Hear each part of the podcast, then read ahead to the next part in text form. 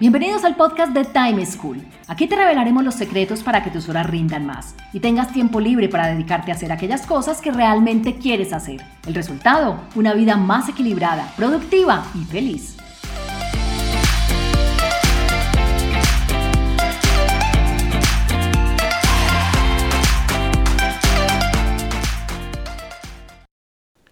Hola, soy Juan Pablo Lema, un inquieto por la productividad y un estudioso del manejo del tiempo. Bienvenidos a un nuevo capítulo del podcast de Time School, en donde les brindamos técnicas y herramientas fáciles de aplicar para que seas más productivo en todos los ámbitos de tu vida. Precisamente hoy hablaremos sobre recomendaciones para adquirir hábitos de sueño más saludables. Bien sea que te cueste conciliar el sueño, o que tengas un sueño poco reparador, o que te dé mucha dificultad levantarte con energía para empezar tu jornada, este episodio te va a servir mucho ya que te voy a compartir algunas claves que te serán de gran utilidad. Para empezar, escuchemos a Salomé, quien desde Medellín nos cuenta los cambios que quiere tener en su rutina y hábitos de sueño.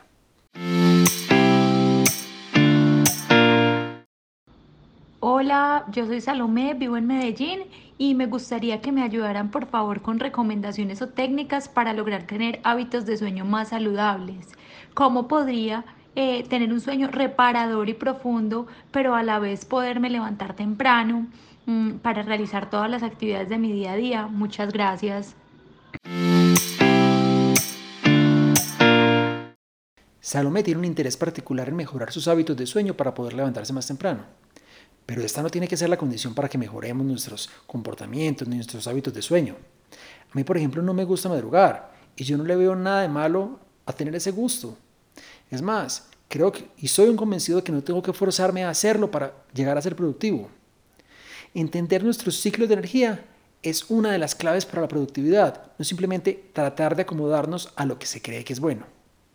Por esto, soy un convencido de que independiente de madrugar o no, para todos es bueno implementar hábitos que nos ayuden a tener un sueño más reparador y sobre todo que nos recargue más de energía para nuestras jornadas. Recuerden que no manejamos nuestro tiempo, sino nuestro nivel de energía. Así que si consideras que puedes mejorar algún aspecto de tu rutina relacionadas con el sueño, pon en práctica estas recomendaciones que te serán de gran utilidad. Primero, prepárate antes de acostarte. Segundo, controla el entorno en el que duermes. Y tercero, actívate al levantarte. Analicemos cada una de ellas en detalle. Mi primera recomendación para Salomé es que se prepare antes de acostarse. No solamente irnos a la cama, no, es tener una serie de hábitos, es construir una rutina que nos ayude a disponernos a descansar y por lo tanto a recargarnos adecuadamente. Esta rutina tiene muchos comportamientos, tiene muchas acciones que podemos implementar. Para mí una de las más valiosas es alejarse de las pantallas al menos una hora antes. ¿Cómo así? Apagar los televisores, apagar los teléfonos, apagar los computadores, inclusive dejarlos en un cuarto distinto al que vamos a dormir. Miren, la luz azul que tienen las pantallas lo que hace es confundir a nuestro cerebro y le indica que aún es de día, que aún no es momento de descansar, que aún no es momento de reposar. Entonces, alejarse de ellas con suficiente antelación va poniéndonos a nosotros en estado de descanso, en estado de reposo, en estado de irnos adormeciendo de una manera natural. Además, deberíamos disponer en general nuestro cuarto para que tenga un adecuado ambiente de reposo. Es decir, que no esté muy iluminado, que si tiene luz sea una luz tenue, ojalá de calor cálido, es decir, las amarillas y no las blancas, que esté calmado, que esté fresco, que invite al reposo, al descanso, al silencio y a recargarnos.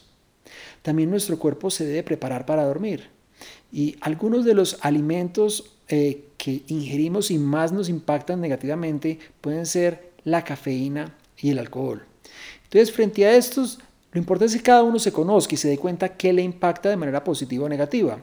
Pero de manera general, yo podría decir, la cafeína se debe evitar al final de la tarde y antes de dormir, porque la mayoría de las personas las activa y no les permite conciliar el sueño de una manera rápida, ni tampoco de una manera profunda. Y por su lado, el alcohol, lo más adecuado es, primero, limitar la cantidad de alcohol que consumimos, que no nos excedamos en ellos porque va a generar muchas reacciones en nuestro organismo que va a evitar ese sueño profundo y reparador. Pero además que lo suspendamos al menos tres horas antes de acostarnos. Igual, cuando consumamos alcohol, siempre debemos hidratarnos, no solo durante el consumo del alcohol, sino posterior a este, para que la deshidratación no nos vaya a despertar e interrumpir nuestro buen dormir. Otras acciones que uno puede implementar en esta etapa de preparación para dormirse es elaborar un plan para el día siguiente. Es sentarnos a pensar qué voy a hacer mañana, en qué momento lo voy a hacer, a qué voy a alcanzar, a llegar y a qué no. Porque esto desocupa nuestra mente y permite que entremos en un estado verdadero de relajación. Una acción adicional es comer ligero. No comamos muy pesado.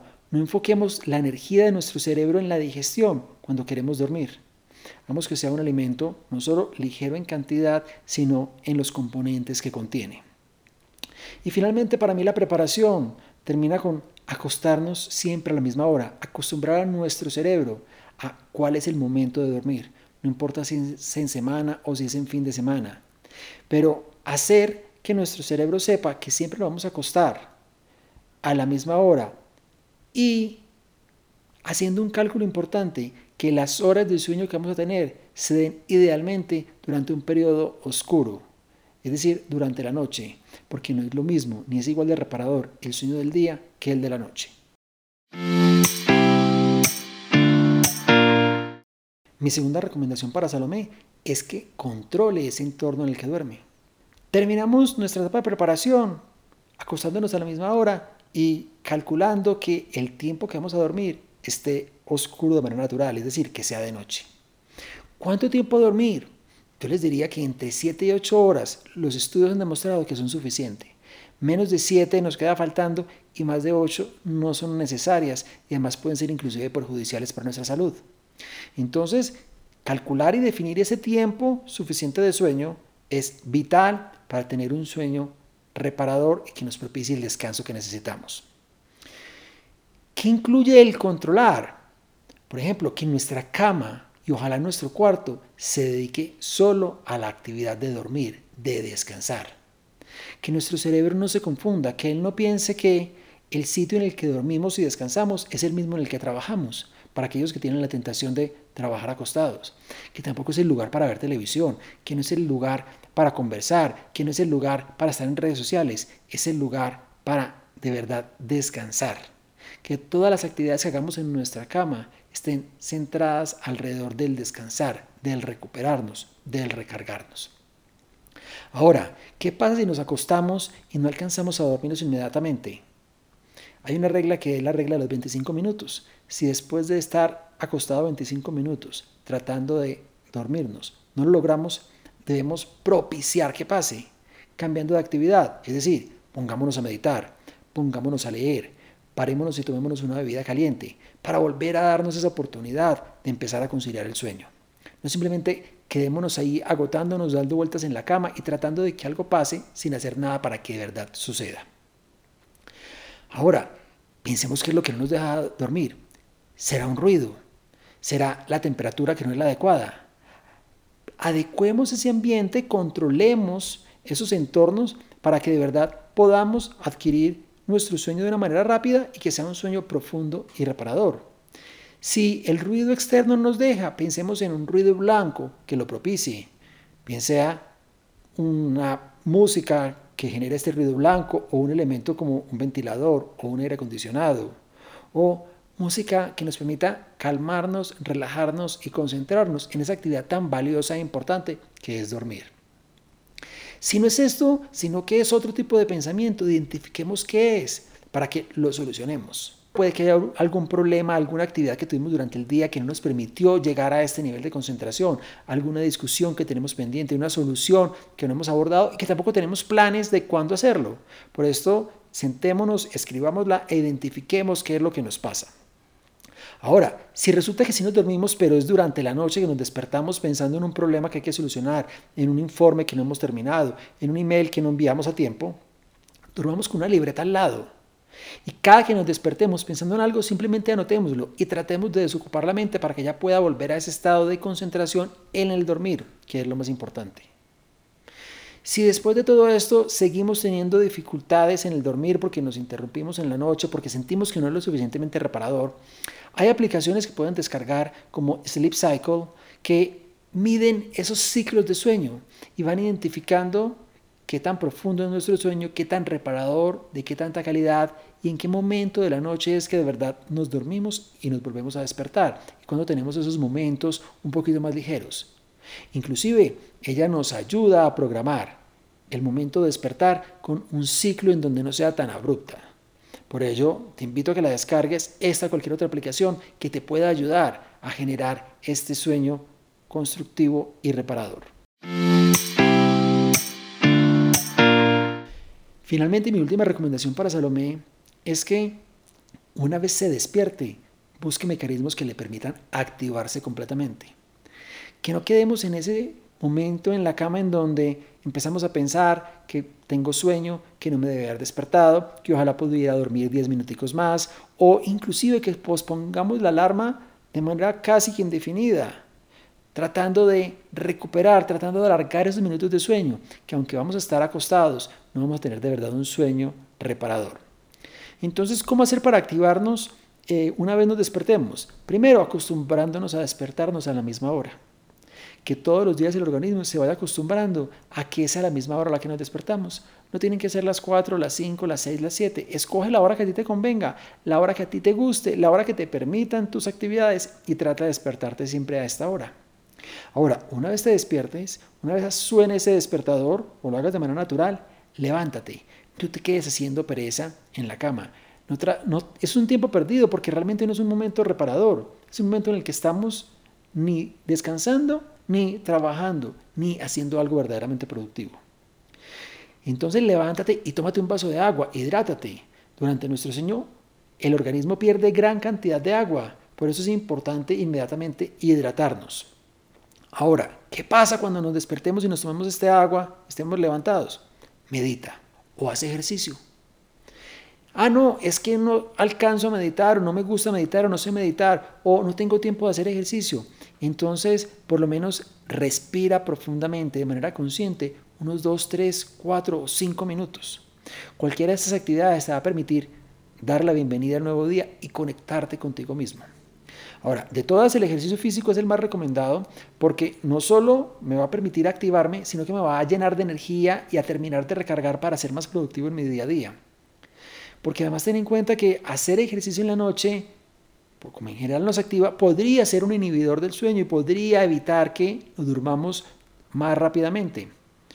Los estudios dicen que uno, si va a hacer em, ejercicio en la noche, debería hacerlo al menos cuatro horas antes de acostarse por esto y para no evitar que se nos eh, pierda durante el día, que se nos embolate por el que hacer o que finalmente decidamos no hacerlo por no eh, pegarlo tanto a nuestra hora de acostarnos, es muy bueno que lo hagas a primera hora. Ten en cuenta además que las personas que hacen ejercicio durante el día, está demostrado que se duermen 13 minutos más rápido que quien no lo hace y que además adquieren o alcanzan a tener 20 minutos más de sueño reparador. Entonces, además de todas esas cosas que te dije, si no las quieres o no las puedes hacer por algún motivo, sigue esta recomendación y es no mirar tu celular en la primera hora. Evita poner a ver redes sociales, evita ponerte a mirar el correo electrónico, evita ponerte a mirar los chats. Sé que es una actividad muy tentadora y que la hacemos casi de manera inconsciente, pero si esto lo hacemos a primera hora, no solo nuestro despertar va a ser abrupto, nuestro despertar va a estar lleno de sentimientos y de emociones negativas, sino que vamos a asociar la cama, que es el lugar en el que lo estamos haciendo, a ese tipo de comportamientos y va a dejar de ser lo bueno y placentero que para casi todos es dormir. En conclusión, si quieres mejorar tus hábitos de sueño y tener un descanso más reparador todas las noches, deberías. Primero, prepararte antes de acostarte. Segundo, controlar el entorno en el que duermes. Y tercero, activarte al levantarte. Recuerda que nuestro cerebro es como la batería del celular. Se va agotando con cada actividad que realizamos y cada decisión que tomamos durante el día. Y la única forma de recargarlo es durmiendo. Ahora, no solo se trata de la cantidad de sueño que tengamos, sino sobre todo de su calidad. De manera que entre mejor sea nuestro sueño, mayor será la cantidad de energía con la que contemos para realizar nuestras actividades diarias. Y sobre todo, más productivos seremos. Eso es todo por hoy. Gracias por escucharnos. Los espero en un próximo capítulo con más recomendaciones para que sean más productivos y felices. Chao.